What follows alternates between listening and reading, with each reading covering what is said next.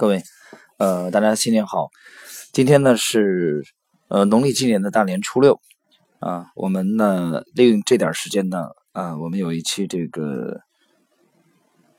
我读卓法斯的这个啊特辑啊。这期当然应该时间相对比较简短啊。这期呢，我们的主人公嗯谈的是杰克卓法斯。这个卓法斯呢是。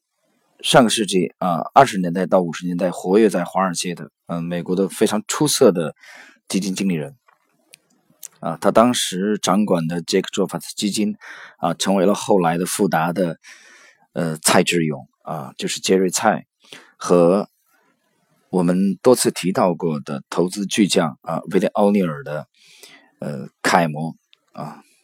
也就或者说。很大程度上，威廉·奥尼尔先生的坎斯林体系的锻造啊，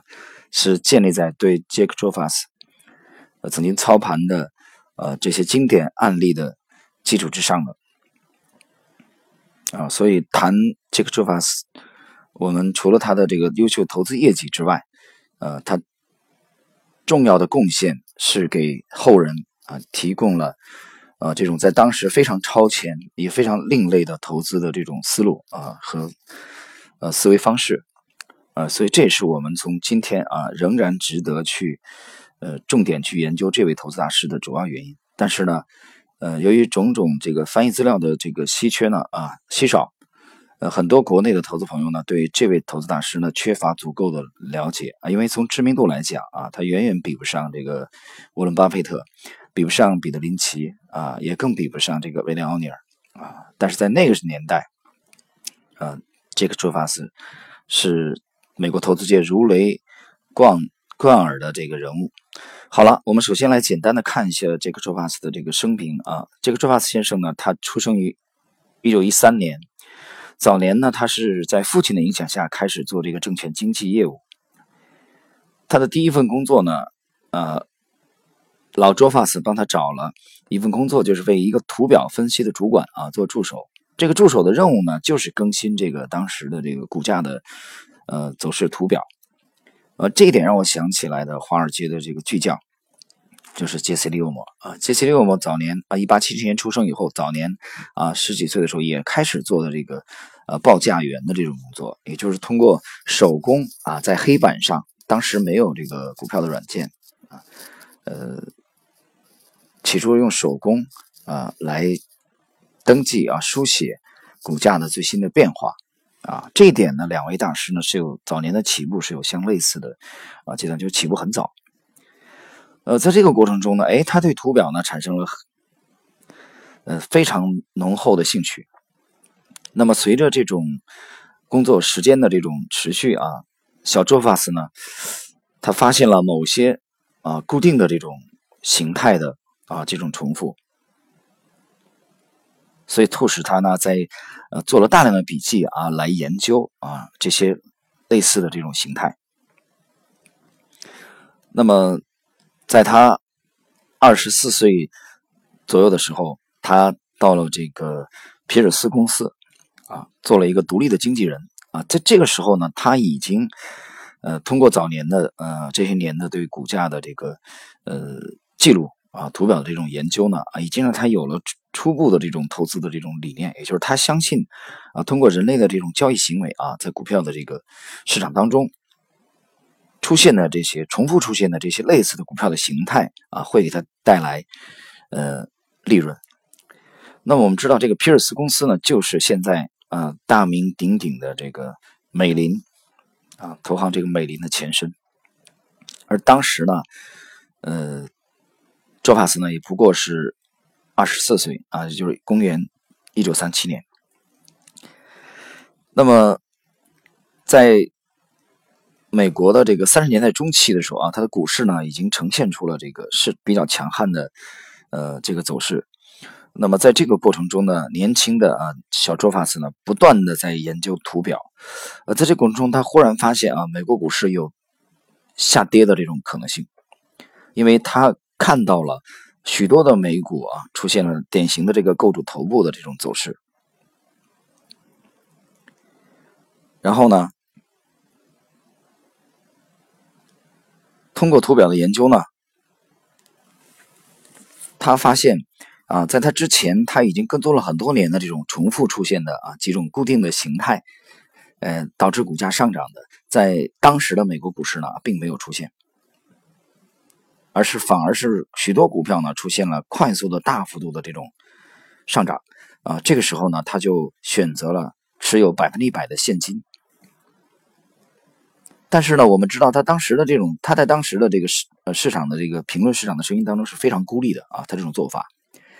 因为当时公司呢雇佣了一些呃我们现在的话叫大 V 啊，就是著名的经济学家也好啊，著名的这种呃投行也好，券商的这种啊什么金牌分析师也好啊，这些著名的声音继续看多市场，但是呢，我们的年轻的呃小周发。他通过对图表的精深的研究，认为啊，指数的或者个股的风险已经很大了啊。他手中没有持有任何的股票啊，只有百分之一百的现金。他认为大盘头部。那么我们现在复原美股的图表，我们发现它其实恰恰啊，他这个选择在逆当时的所谓的主流的声音的时候，这个时间段就出现在一九三七年啊到三八年之前的美股的熊市的前一到两天。而且这一波熊市的下跌非常的惨烈，跌幅达到了百分之五十以上。指数啊，各位啊，指数跌百分之五十，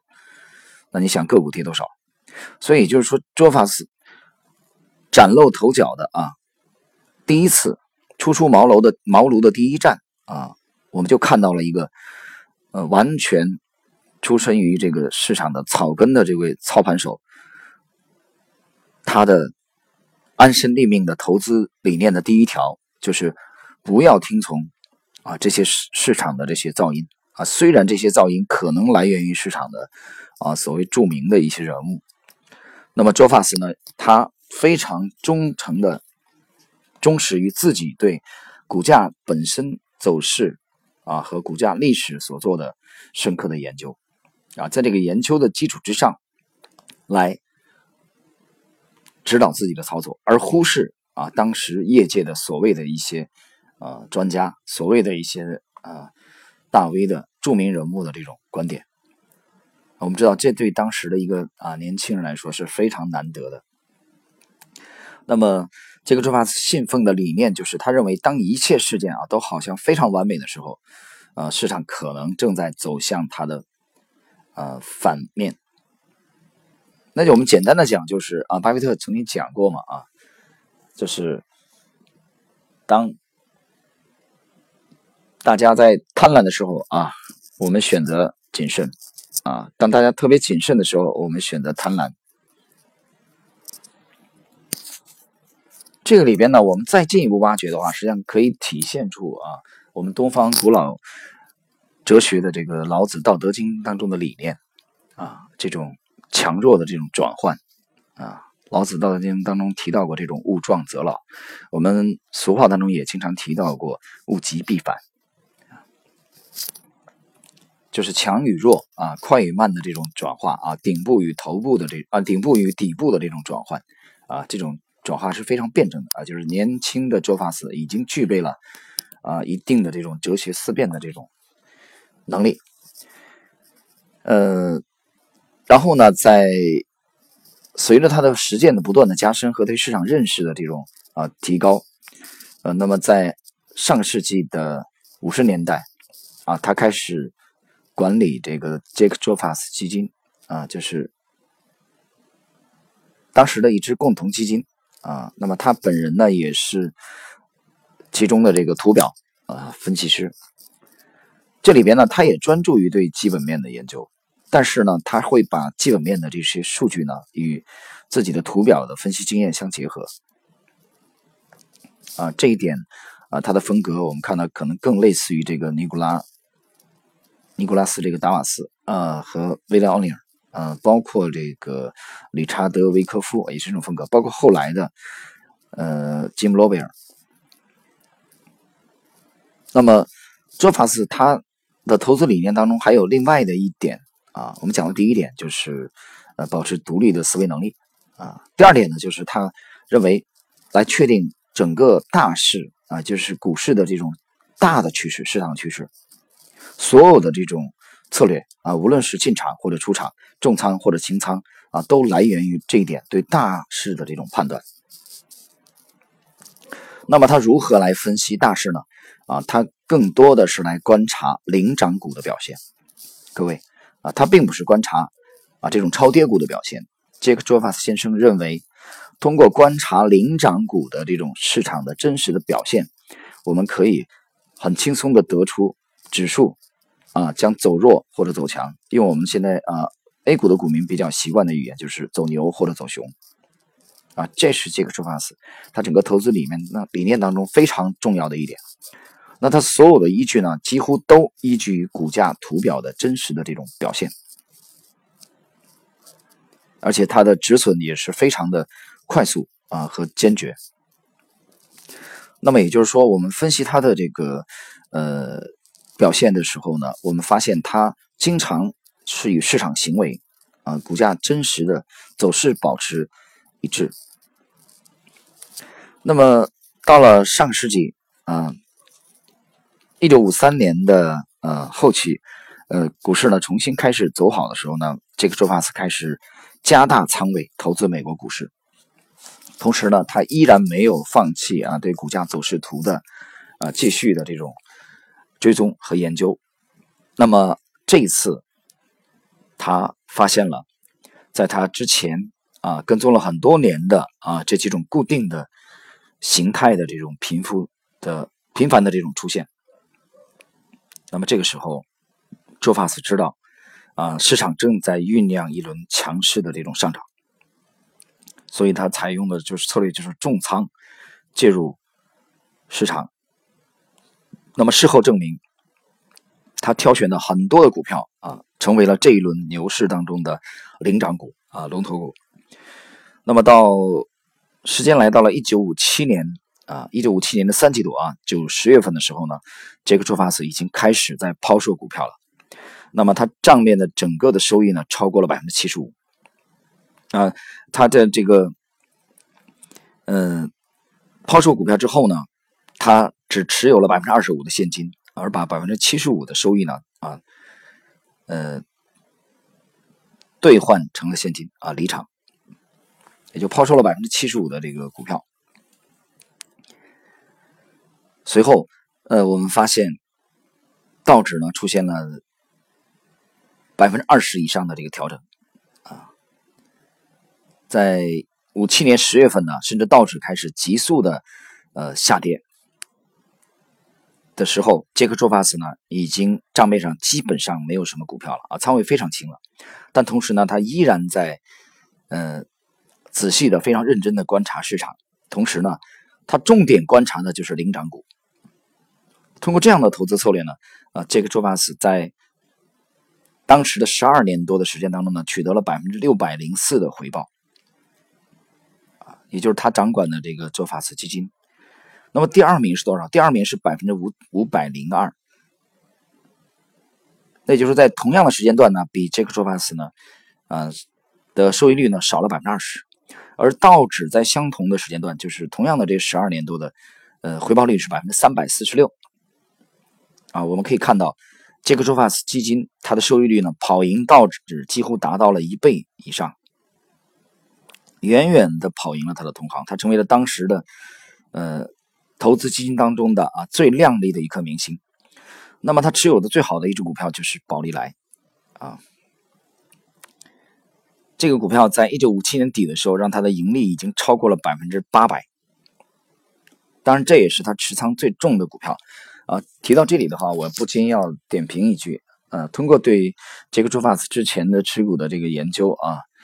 呃，包括股票的这种复盘的研究，我发现一个现象，它依然也是一个集中持股的呃拥趸，也就是大家可以去听一下我之前的谈到我读巴菲特第一期啊，我谈的就是我们探讨的这个大师呃沃伦巴菲特先生的投资呃集中持股的这个特点，集中持股的特点在查理芒格啊，在威廉奥尼尔，呃。这些大师身上都得到了充分的这个体现，相对集中的持股。那么杰克·卓瓦斯同样如此啊，他也是一个集中持股的，呃，理念的坚定的践行者。也就是在这个阶段，啊，在五十年代末啊到六十年代初的时候，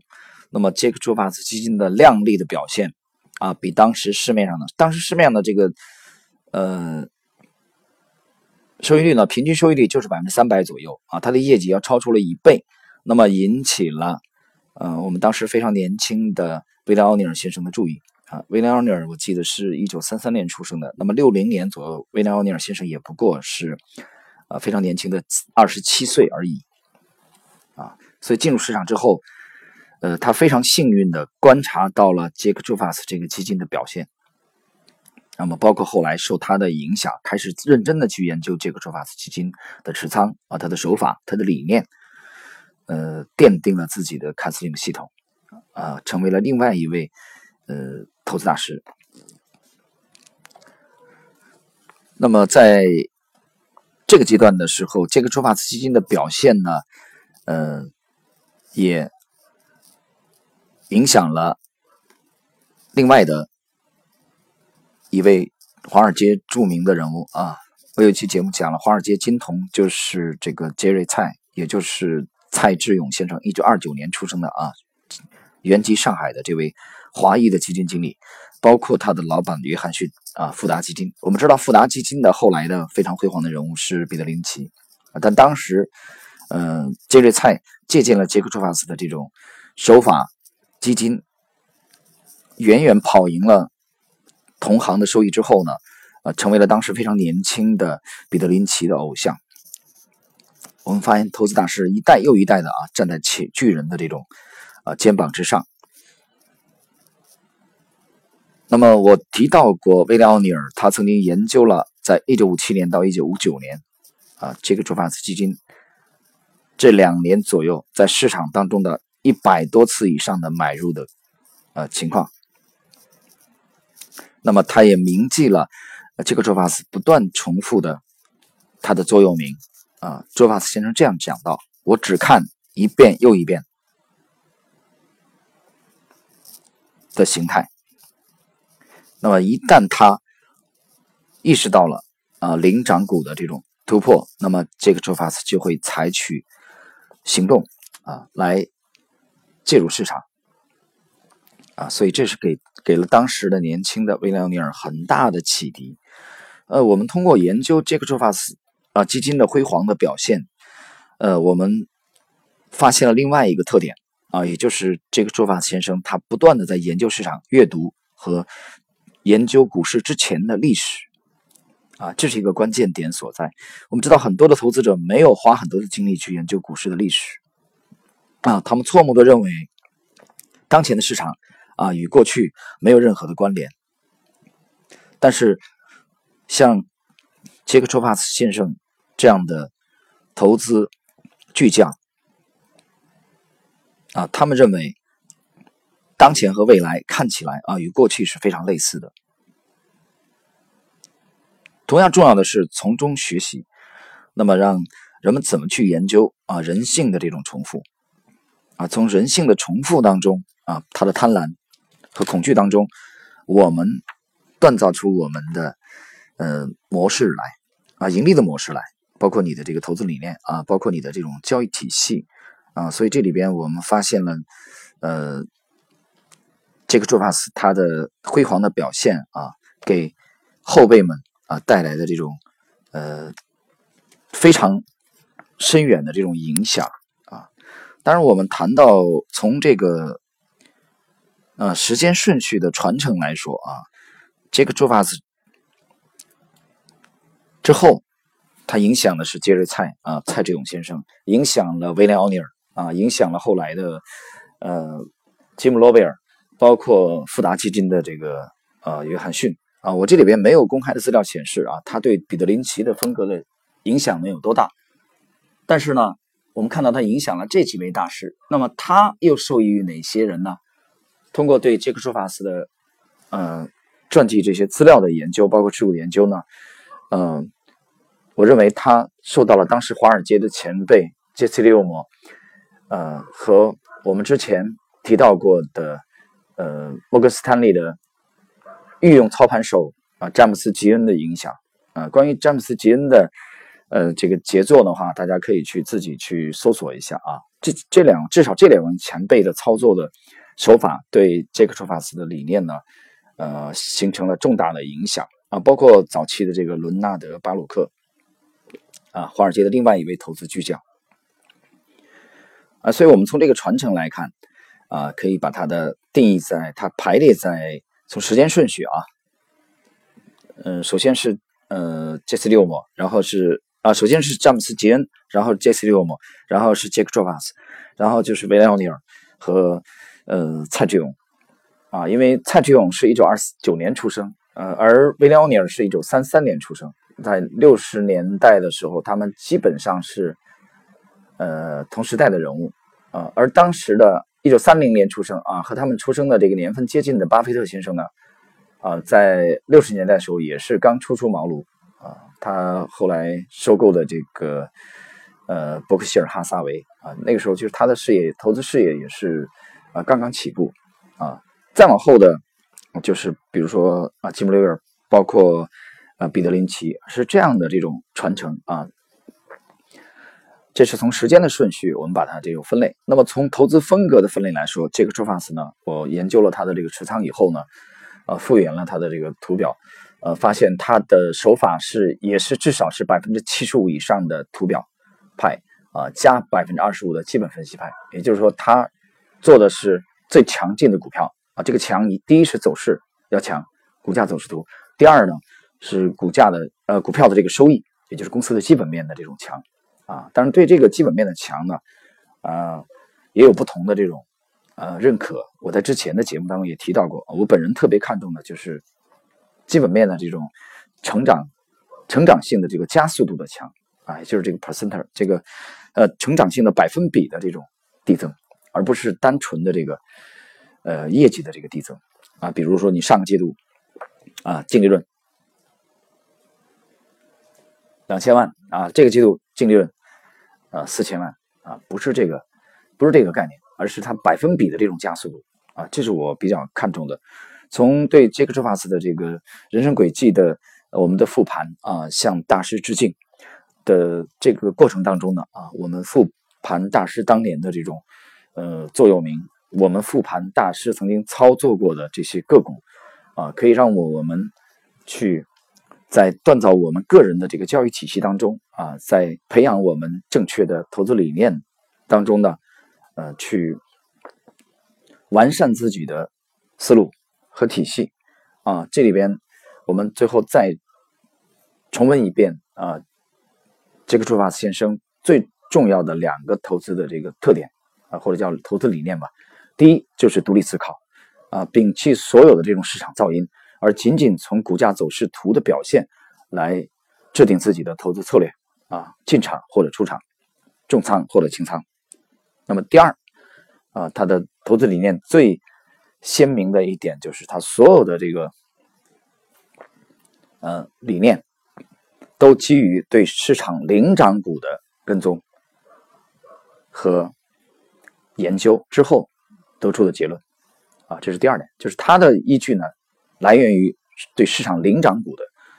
啊，这种研究。那么同时呢，他也非常看重于对大势、股市整个大势的这种判断。啊就是来源于这个股价走势图